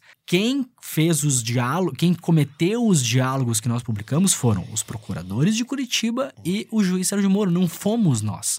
Nós não somos a Lava Jato. Nós apenas publicamos o que é de interesse público. E, evidentemente, isso correu o mundo, que mostra que é de interesse público de fato, né? Então, assim, vamos botar no limite do limite e pegar o exemplo máximo que, que as pessoas gostam de falar. Vamos falar do Lula. Se o Lula for solto por causa disso, ele vai ser solto pelas mesmas pessoas que o prenderam. Isso é lógica elementar. Se essas pessoas não tivessem agido da maneira que agiram, a gente não estaria gravando este belíssimo podcast. Correto? É, então assim, é porque esse é o ponto que a gente precisa chegar. Por mais que a gente tenha discutido no início do programa que uma coisa é uma prova ser aceita para a imprensa e outra para a questão processual, existe uma possibilidade de que se considere nulas todos os processos em que o Moro foi envolvido, porque você pode dizer que ele era suspeito. Então, se o castelinho de cartas cair e tudo que o Moro já botou a mão for revogado,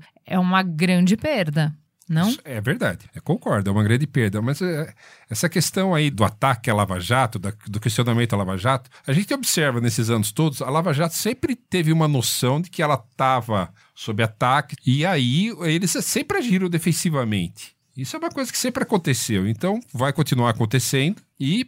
Fica essa questão aí, o, o Leandro estava falando antes, fora do ar, sobre o que aconteceu na Itália. Meu temor é esse de que aconteça uma revirada política, que aí não só a Lava Jato seja anulada no que couber, como não tenha mais terreno para um combate à corrupção. É um Resume pra gente o que, que aconteceu na, é, na Mãos Limpas, qual foi o final da Operação Mãos Limpas? Bom, rapidamente, a Mãos Limpas foi tocada em Milão por um procurador hum, B, na época, chamado Antônio de Pietro, um cara de uma região chamada Molise, super pobre, como se fosse, sei lá, o agreste brasileiro, assim, um colono clássico, fala tudo errado até hoje, é uma figuraça, um cara grandalhão, gordão, assim. Depois foi pra política até o de, o de Pietro. Ele era um procurador B e ele descobre lá um pequeno caso de corrupção num, num, num albergue tocado por uma parte da igreja chamado Trivulzio. E ele vai lá e, e pega o cara que era o tesoureiro deles lá. Prende uma mala de dinheiro do tesoureiro. Com dinheiro marcado, ele simula um empresário reclama que está sendo achacado. Ele vai lá e fala: Não, então vai lá e leva para ele essa grana aqui. Ele numera os, o, né, o, o dinheiro, leva uma mala de couro. Essa mala de couro depois foi leiloada, virou um símbolo de corrupção na Itália. E ele leva essa mala de couro pro tesoureiro e na hora os caras dão um flagrante. Pá, prendem o cara e começa a desenrolar. É muito parecido com a Lava Jato. Começa a desenrolar. A Lava Jato, mesma coisa. Prende um doleiro, X, lá no lugar Y, e descobre que tem um mundo ali atrás. Tem todos os partidos políticos e principalmente o primeiro grande partido envolvido é o PSI, o Partido Socialista Italiano, que era um partido gigantesco na época, que o, o premier da época era do, do Partido Socialista Italiano, que era o Bettino Craxi. Então, assim, vai no coração do poder. E começa a desenrolar, desenrolar, desenrolar, desenrolar e pega todo mundo. Pega a democracia cristiana, que era o maior partido italiano do pós-guerra, tinha feito sete, oito vezes premier. Bom, vai pra cima disso, esses partidos se dissolvem. O Di Pietro implode o sistema, muito mais do que no Brasil, na verdade. Porque os partidos desaparecem. É como se o PT desaparecesse, o, o, o PMDB desaparecesse, fundassem novos partidos, sabe? Acaba tudo, faz uma terra arrasada. Só que ele começa a sofrer pressões, é, principalmente do poder, né? E dos poderosos, e começa a se- a ser tolhido e tal. E em algum momento, Di Pietro, como uma figura misteriosa, até hoje não se sabe o que aconteceu. No momento X, ele vai para um tribunal de júri, ele faz a defesa lá da- de um processo X lá, ele tira a gravata isso ao vivo. Ah, é muito engraçado que os julgamentos do, do Manipulite passavam ao vivo na RAI, na, na- como se passasse na Globo, como se fosse uma novela. O país inteiro parado assistindo aquilo, sabe? E aí ele tira a gravata e pendura a gravata e fala: tô fora, não faço mais parte disso. E sai. Nunca é muito explicado esse motivo. Esse é um, um dos grandes mistérios italianos, como tantos que tem lá, né? E aí o que acontece? A Manipulite começa a naufragar. E aquilo possibilita o surgimento do populismo berlusconiano. O Berlusconi surge ali, era um grande empresário de televisão e tal, não sei o quê. Surge ali e na esteira do vamos acabar com a política, surge o quê? O antipolítico. O anti-establishment. Eu não sou dos partidos.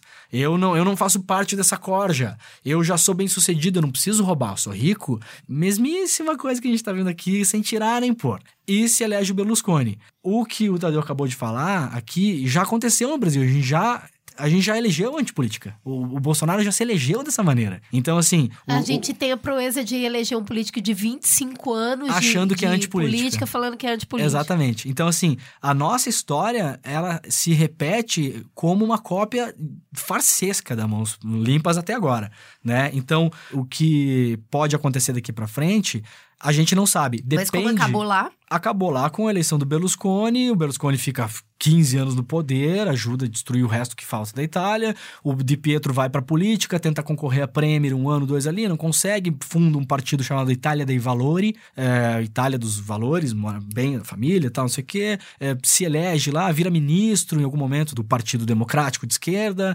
sai e hoje acho que tá só advogando, fazendo uma coisa assim. Resumindo, a Itália está menos corrupta do que estava Não, antes da Mãos Limpas? Mesmíssima coisa, não mudou nada. Porque o sistema não mudou. As pessoas que Mas você entraram- falou que ele implodiu o sistema. Ele implodiu um velho sistema e trocou pela nova política, que é o que Que estamos fazendo no Brasil. política.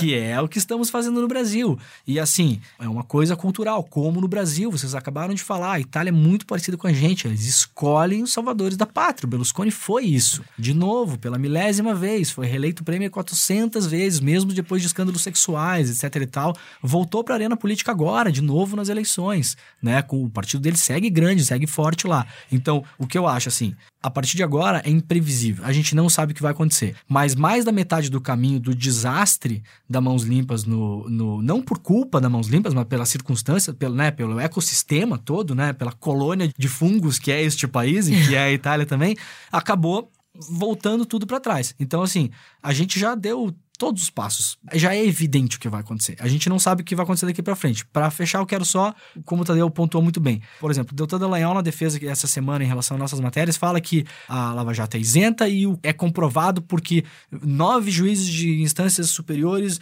julgaram não sei o quê. Movido a apoio popular. Inflamado por vazamentos e por inflamação da imprensa. Isso que fez com que esses juízes, muitas vezes, como o Tadeu falou, emparedados, não iriam contra a opinião pública. Não que todos eles tinham convicção de que todos aqueles processos eram perfeitos, lisos, babá. Talvez agora, se a opinião pública mudar e os juízes ficarem mais confortáveis para dar as suas opiniões mais reais, talvez muitas coisas comecem a ir para outros lados, né? Então é imprevisível e também a gente tem que esperar para ver o que este site Intercept vai publicar nos próximos. Cara de pau. Pra você, Tadeu, no Mamilos 142 de politização do judiciário, você fez o contraponto defendendo que o devido processo legal estava sendo respeitado na Operação Lava Jato. Dois anos depois, o que, que mudou no cenário, o que, que mudou na sua percepção pra gente fechar o programa? Devido ao processo legal, está sendo observado. Formalmente, ele está sendo observado. Agora, o- eu também não sei o que vai acontecer daqui para frente, não. O- Tá, mas depois dessas, dessas Leandro- divulgações aqui, ele continua. Você continua a achar que o processo foi respeitado? Aí que tá, eu pego uma coisa, acho que você disse antes, é que essa divulgação pelo The Intercept, assim, são coisas que você meio que já sabia. Quer dizer, a gente já sabia que havia essa proximidade grande. O, o- a série, o mecanismo já colocava lá o juiz conversando com os policiais, conversando com o MP, e ninguém falou nada. Porque isso que era, era aceito, era sabido. Agora, essas divulgações, essas conversas mostram que sim, havia conversas, havia orientação, indicação. Isso havia, e é- a gente está sabendo mais. Quer dizer, talvez isso seja útil aí em vários julgamentos que ainda estão para acontecer. No Supremo, no STJ, isso ainda pode, a gente não sabe. E pode ser que sim, com novas matérias, a opinião pública vá mudando de lado, ou pelo menos vá mudando a sua percepção. Então, numa questão é, a- o devido processo legal, formalmente, está sendo observado e veio a questão aí da suspeição, que isso ainda vai ser apreciada. Esse é o ponto. A gente não sabe como os tribunais vão julgar. Por isso a pergunta se a sua opinião muda em face dos fatos, dos novos fatos. Se existe suspeição do juiz, independente se legalmente vão considerar ou não, a sua opinião, isso muda o que a gente pensa sobre o julgamento? Se o juiz é suspeito, É, vai mudando a percepção. Eu não sei dizer agora. você não vem aqui pra ficar em posição confortável, tá? é, vendo? né? No primeiro momento, quando você sentou aqui nessa mesa, a Tchê, tá tudo sendo feito do jeito que é pra ser feito, tamo assim aí, é mesmo. assim mesmo. Você tá exagerando a Tchê. A Tchê tá exagerando? Não, ele não tá exagerando. Não tá exagerando. Eu, tava, eu imaginei que ele ia exagerar mais, mas ele não tá exagerando, não. Bom, eu vou dar a minha opinião pessoal. Tudo que foi publicado não soterra os crimes cometidos pelo PT. Os crimes existem. Eu era a pessoa que batia o tempo todo. O Lula tá preso, mas ele passou por todas as instâncias. Então, ele passou por todos os, os ritos. Todo mundo que tinha que ver viu. Eu não tenho que concordar com isso. Isso tá certo. Hoje, eu acho que a prisão dele tem que ser revista. Porque todo mundo estava envolvido nas conversas. Eu já não consigo defender essa tese de passou por todos os ritos de maneira imparcial e foi julgado com o direito correto de julgar. Não acho que ele não tenha cometido crime, mas acredito que ele não tenha tido o julgamento justo que deva ser dado para todo mundo. Olha, na- a minha opinião é, assim, não, não tem rigorosamente nada de novo. Pra mim, assim, sabe? É, eu entendo que tem um interesse público que é de provar, mas isso não move o meu ponteiro, que é. Já se sabia. É o que o Tadeu falou, já se sabia que existia a suspeição desse juiz. O Moro nunca se colocou como isento. Ele sempre se colocou como o cara que ia limpar a política, que necessariamente ia prender o grande bandidão Lula que roubou meu coração, entendeu? Então, assim, tá, é, pra mim tava, já tava claro que o Lula era perseguido no sentido de o objetivo da pessoa que deveria julgar é colocar ele na cadeia, tirar ele da disputa presidencial, isso já estava posto. Então, não, eu não, para mim, isso não muda. É um fato que existia uma perseguição e tal. O que eu acho que muda é assim: agora se tem um argumento constitucional para que se revise isso, não porque eu quero. Não porque eu gostaria que o Lula tivesse concorrido à eleição. Não porque eu acho que é injustiça com ele. Mas porque se, se eu quebrar o sistema, não tem mais regra pra gente brincar. Não dá. Exatamente. Tem se falado muito essa semana como uma estratégia de defesa e narrativa, e a, e a Força Tarefa da Lava Jato é muito boa nisso, né? Então a gente também tá, é, obviamente, atento para virar a história de nos colocar numa posição de defesa, nos aproximar de um crime de hacking, tá? Existe uma tentativa deliberada de fazer isso, a gente não vai deixar isso acontecer. Isso é ridículo, eles não vão conseguir, tá fora de cogitação a, a- aproximar a gente de cometer qualquer tipo de crime, e toda vez que o Delta Dallagnol falar publicamente, eu vou rebater publicamente, porque eles não podem fazer isso com a gente. Dito isso, existe essa discussão, né? E aí a defesa, principalmente do Sérgio Moro, é muito mais preocupado com o vazamento, com o hacking, do que com, com o conteúdo. O conteúdo ele acaba não comentando. Então eu quero encerrar com uma frase que tem muito a ver com isso, né? Abre aspas. O problema ali não era a captação do diálogo e a divulgação do diálogo. O problema era o diálogo em si. Frase de Sérgio Moro quando liberou os áudios de Lula e Dilma. Então, essa frase é excelente porque estamos num momento que é exatamente o mesmo, mas agora ele não está preocupado com o conteúdo, mas está preocupado com o vazamento. E vamos então pro farol aceso, galera. Farol aceso. Tadeu, o que, que você indica? Eu indico a série do Netflix Designated Survivor, tá? Na terceira temporada, começou agora, e é o presidente bonzinho, um presidente americano que sobreviveu, teve uma explosão lá no, no, no- no Capitólio, ele foi o único sobrevivente e ele assumiu a presidência dos Estados Unidos. E aí ele vai tocando a gestão, e ele é um homem cheio de boas intenções, correto, e é muito interessante ver isso. É, Parece a eleição de 2018, né? Implodiu e só sobrou um. Eu quase. Eu assisti a primeira temporada e a minha vontade era dar na cara do presidente. Somente isso que eu quero dizer. Poxa, o homem era bem intencionado, Cris. Tá ficando ruim nesse contexto. Aham. E você, Demore, o que, que você indica? É, cara, eu, eu tenho tido pouco tempo pra me divertir, então eu vou sugerir uma série nesse contexto que eu acho que faz muito sentido, que é uma série super antiga, que eu acho que a maioria das pessoas não viu, mas quem é rato de série vai saber, e é cult, série cult total, assim, que se chama The Wire.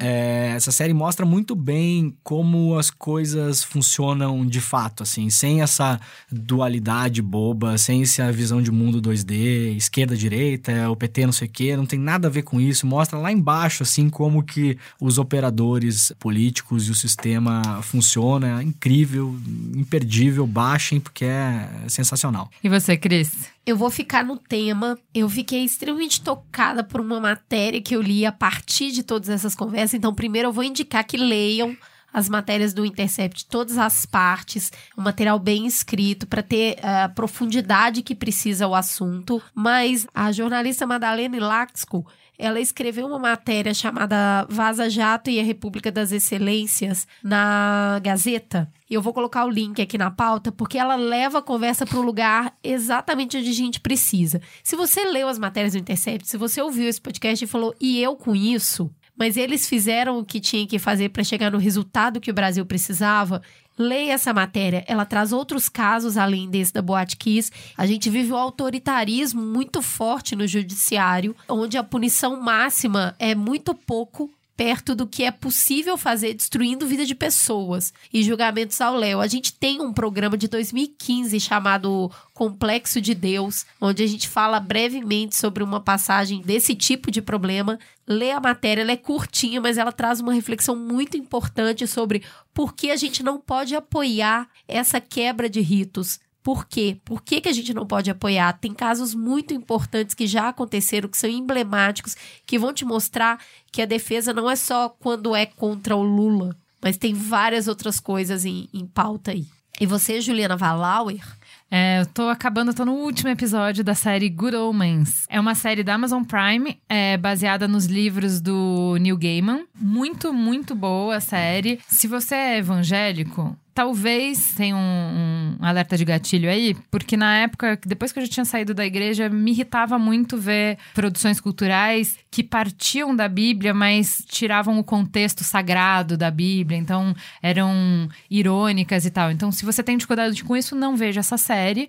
É uma série que volta lá no início, no Jardim do Éden, e coloca um anjo e um demônio tendo alguma visão similar, se aproximando por conta das funções que eles vão ter que exercer no mundo, e mostra a amizade deles ao longo desses seis mil anos e o papel que eles vão ter que hum, desempenhar no fim do mundo. Então, assim, para quem tem dificuldade, é um gatilho, não assista. Eu tenho minha empatia por você, já tive nesse lugar, já achei muito difícil, com tanta coisa para falar, por que vocês têm que usar a Bíblia para tirar de contexto, então entendo. Mas para todos vocês, ateistinhas do meu coração, é delicioso. É muito bom, tá? Eu acho que assim, para quem não tem uma criação religiosa, tem muita piada que não vai fazer sentido pra você, você não vai entender, não. Para quem conhece bem a Bíblia ali, várias passagens, é muito divertido, é muito gostoso, é bem herege mesmo. Tem um livro do que você já leu do Saramago, que é assim, é o Evangelho segundo Jesus Cristo. Sim. Maravilhoso, não é muito bom? Muito. É a mesma pegada. É esse tipo de. É a mesma história. Então, o Evangelho seg- segundo Jesus Cristo pega a história bíblica e faz uma outra leitura. Então, muda um pouco o centro de gravidade ali da história. O Good Omens faz a mesma coisa. Ele vai pegar todo o conhecimento que você tem de religião e questionar e trazer por uma outra perspectiva. Mas peraí, isso pode, isso não pode? Como é que é? Pra quem foi criado em banco de igreja, é uma delícia, gente. Série Good Omens, baseada nos livros do Neil Gaiman. Dá pra ver a vida de Brian depois disso também. Dá pra faz, faz o trio, lê o livro, depois vê a série e vê Life of Brian. Muito bem. Então é isso, temos um programa? Temos um programa, vamos pro Fala Que Discuto. Fala que te escuto. E tem beijo para, Juliana? Eu tenho um beijo pra Sofia e pra Roberta, que vieram aqui participar de uma reunião e são super fãs, fofinha. E um beijo pra Mari, da Chocomelier, que nos mandou chocolates maravilhosos. A gente ama mamileiros que mandam chocolate. Beijo, Mari. Queria aproveitar também para mandar um beijo muito especial para Ana da GNT, pro André Ramos, amigo da minha amiga Raquel Casmala, pro Jefferson que nos encontrou no shopping, né, Juliana? Ai, e pra fofo. Amanda, amiga dele, e um beijo enorme pra Marina Santelena, que ontem gravou os dois últimos episódios do podcast Beleza Pra Quem. Foi uma delícia ter feito essa primeira temporada com a Marina, que é muito aplicada, vem sempre bela e preparada pra fazer as gravações. Que apresentadora, uma apresentadora dessas, bicho. Então, se você ainda não ouviu Beleza Pra Quem, escuta lá que tá delicioso, a Marina brilhando muito. Obrigada pela parceria, Marina. E no Fala Que Eu Discuto, você pode conversar com a gente no mamilospod no Twitter. A Aline falou sobre esse episódio. Não sou bolossauro, não fui às ruas, mas sou sim a favor da reforma da Previdência. Justamente porque eu quero me aposentar. A reforma é necessária, a expectativa de vida aumentou e as pessoas continuam se aposentando aos 50 anos. Se nada for feito, nem aos 70 eu vou me aposentar. O Tiago Alves disse: sempre que vocês falam que o eleitorado do bolso não é fascista e que hoje eles estão se identificando como extrema-direita, eu só penso, mas minha família sempre foi o que hoje mostram nas redes. Todo esse discurso são velhos. Dei sorte de ser gay e ir para outra realidade. Coleção Gamer disse: Me incomoda escutar o podcast e ouvir uma opinião totalmente parcial. Não se tem o contraponto. Não se falou sobre as manifestações Lula livre.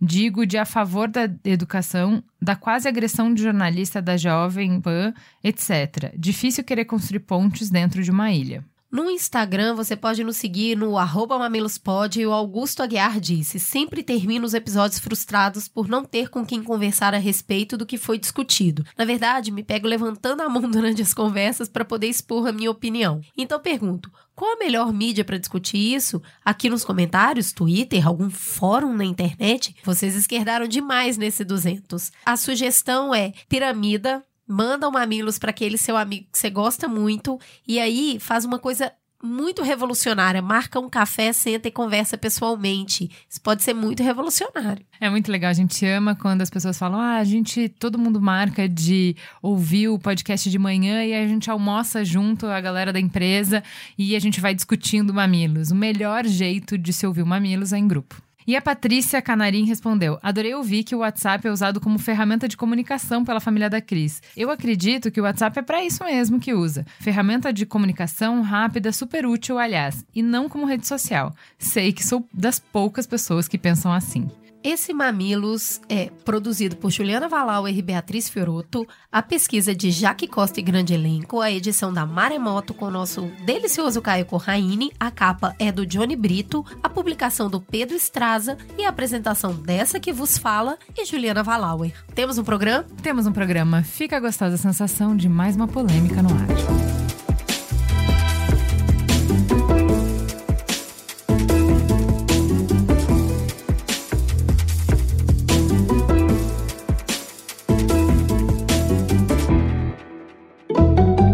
Mamilos. Jornalismo de peito aberto. Este podcast foi editado pela Maremoto.